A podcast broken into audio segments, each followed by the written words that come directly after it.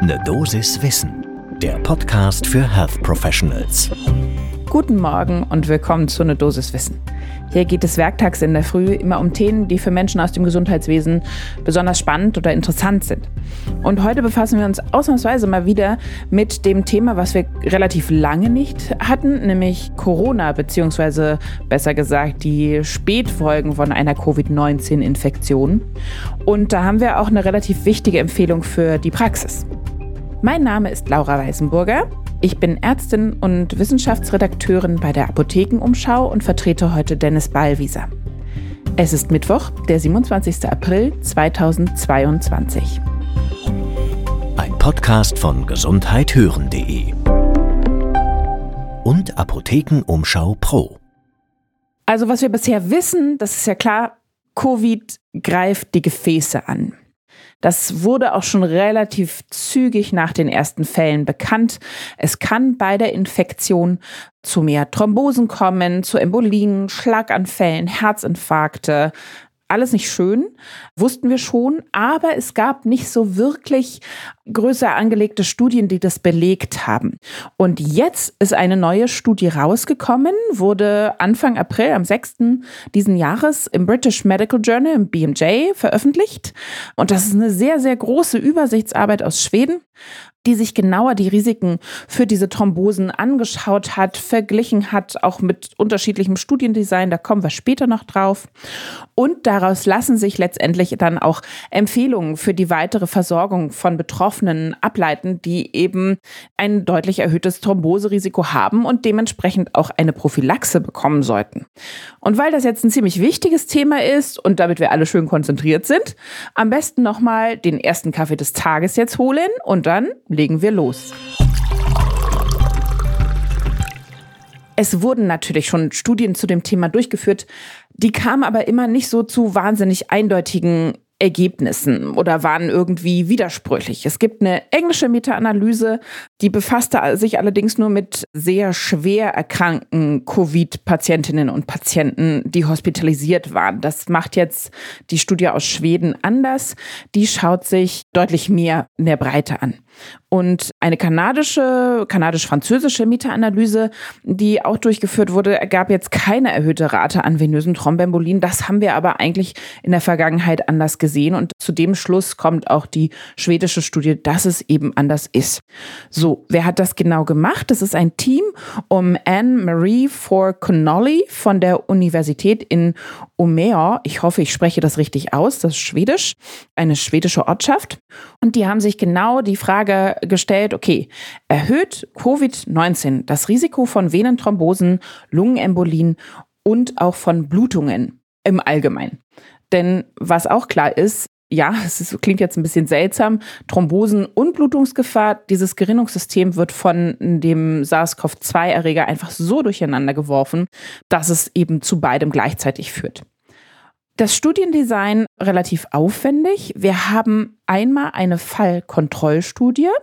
Und zwar wurden da die Daten von über einer Million Schwedinnen und Schweden, die eine Corona-Infektion durchgemacht haben, also wirklich sehr viele, gematcht mit mehr als vier Millionen anderen Kontrollen, also Patientinnen und Patienten oder beziehungsweise eben nicht Erkrankten.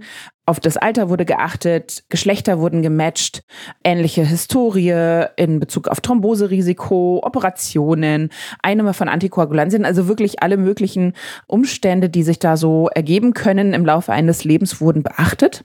Der Beobachtungszeitraum war vom 1. Februar 2020, also retrospektiv. Natürlich haben die nicht am 1.2.2020 angefangen, aber da beginnt die Datenrekrutierung und es wurden alle Daten inkludiert bis zum 25. Mai 2021. Also auch ein ordentlich langer Zeitraum.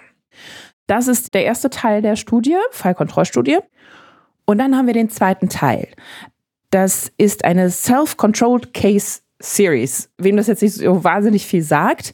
Sie haben sich die Betroffenen die an Corona erkrankt waren, angeschaut, haben sich da die Monate direkt nach der Erkrankung genauer angeguckt und das dann im Leben dieser Person mit anderen Zeitabschnitten verglichen. Also Self-Controlled Case, das wurde quasi nur die Person in einem anderen Zeitabschnitt verglichen, ob sich da irgendwie die Risiken geändert hatten im Vergleich.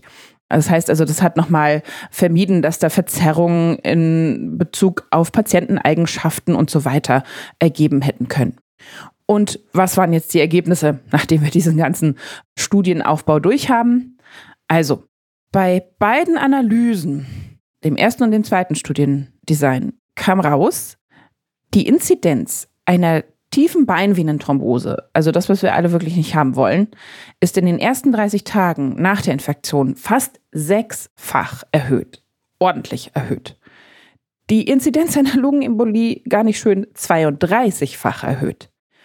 Und zu Blutungen kam es bei den Betroffenen quasi doppelt so häufig wie in anderen Lebenszeiträumen der Patientinnen und Patienten. Deswegen dieses zweite Studiendesign des Self-Controlled Case Series. Und tatsächlich war ein erhöhtes Risiko für die tiefe Beinvenenthrombose bis zu drei Monate nach dem ersten positiven Test nachweisbar. Also ziemlich lange. Das heißt also, man muss auch immer im Kopf haben, wenn man Patientinnen und Patienten vor sich hat okay, die sind jetzt nicht akut krank gewesen, nicht in den letzten vier Wochen, aber was war denn in den letzten Vierteljahr, halben Jahr, wie sah es da so aus? Denn bei Lungenembolien ist es nämlich auch genau dieser halbe Jahrabschnitt. Sechs Monate lang kann da das Risiko erhöht sein, beziehungsweise es kam einfach zu mehr Lungenembolien, fanden die in der schwedischen Studie heraus. Und das Blutungsrisiko ist insgesamt ungefähr zwei Monate nach der durchgemachten Infektion erhöht. Also durchaus auch langwieriger, lang andauerndere Konsequenzen, die so eine Infektion hatte für das Gerinnungssystem. Und was besonders interessant ist und wichtig zu wissen, Natürlich, das allerhöchste Risiko hatten die Patientinnen und Patienten, die schwerst erkrankt auf den Intensivstationen lagen, die eine schwere Infektion durchmachen mussten. Die hatten dementsprechend auch sehr deutlich erhöhte Risiken, also wirklich stark erhöhte Risiken für all diese genannten Erkrankungen des Gerinnungssystems. Aber auch die milden Verläufe hatten ein leicht erhöhtes Risiko. Und ich glaube, das ist besonders wichtig, dass man das im Kopf behält, dass eben auch die, wo man gesagt hat, ach, die sind eigentlich zu Hause, ja, meine Güte, da hatte mal jemand zwei Wochen lang irgendwie Fieber, Abgeschlagenheit und irgendwie Schnupfen. Aber selbst diese Personen haben ein erhöhtes Risiko für ein trombembolisches Ereignis. Und was noch ganz spannend ist, ist aber nur so ein kleiner Fun Fact nebenbei sozusagen. Die schwedische Studie fand auch raus, ja, das Risiko war tatsächlich am allerhöchsten in der ersten Welle der Pandemie, also ganz am Anfang, als die Daten frisch rekrutiert wurden. Das liegt wahrscheinlich daran, dass man einfach in der zweiten und dritten Welle oder mutmaßt das Team jedenfalls, dass in der zweiten und dritten Welle da schon mehr darüber bekannt war. Es wurde besser darauf geachtet. Es gab eine verbesserte Behandlung und natürlich dann im Laufe der Zeit auch eine gestiegene Impfquote nicht zu vernachlässigen. Was ist also jetzt das Fazit des Forschungsteams? Letztendlich ist ganz klar, wir brauchen einen Plan, wie wir nach einer durchgemachten Erkrankung Thromboseprophylaxe den Betroffenen anbieten können. Also auch wirklich ein Schema, was gebe ich wem, je nachdem, ob Risikopatientin oder nicht, je nachdem, ob schwerer Verlauf oder leichter Verlauf. Aber man sollte es immer im Kopf haben und da muss letztendlich ein Schema etabliert werden. Jetzt stellt sich natürlich die Frage, Moment, zwei Jahre Pandemie, haben wir das nicht schon? Ja, jein.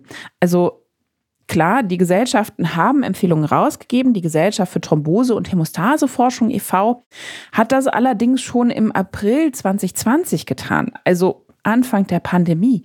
Und seitdem hat sich natürlich ein bisschen was schon geändert. Das sollte also nochmal genauer angeschaut werden. Dass es diese Prophylaxe und ein Schema dafür auch braucht, sagen auch die beiden Fachleute, die wir befragt haben, ganz explizit in Bezug auf diese Studie. Es war einmal Frau Irene Lang, Professorin für vaskuläre Biologie an der Medizinischen Universität Wien und Stefan Kluge, Direktor an der Klinik für Intensivmedizin, Universitätsklinikum Hamburg-Eppendorf. Und die meinten beide, ja, also diese Thromboseprophylaxe, die braucht es einfach. Wir müssen da besonders bei den Risikopatienten und bei den Ungeimpften drauf achten. Und auch im ambulanten Bereich, also in der Hausarztpraxis, wenn die zur Nachsorge kommen, bei Long-Covid-Patienten. Das muss einfach immer mitgedacht werden.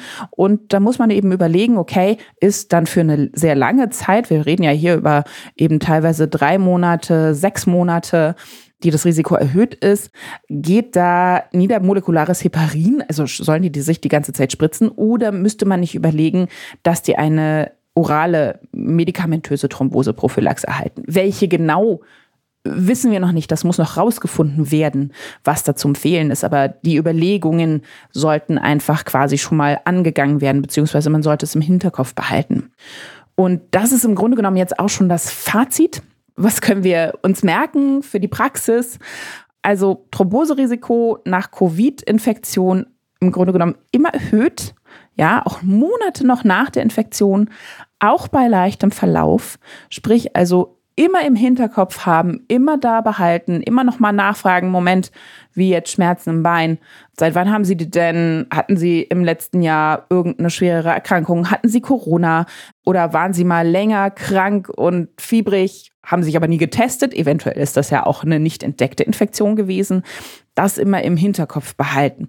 Und dann eben gerade bei den Risikopatientinnen und Patienten eben Thromboseprophylaxe wirklich gegenchecken. Gab es eine Empfehlung? Sind die entlassen worden aus dem Krankenhaus? Haben die eine Empfehlung mitgebracht? Nachfragen.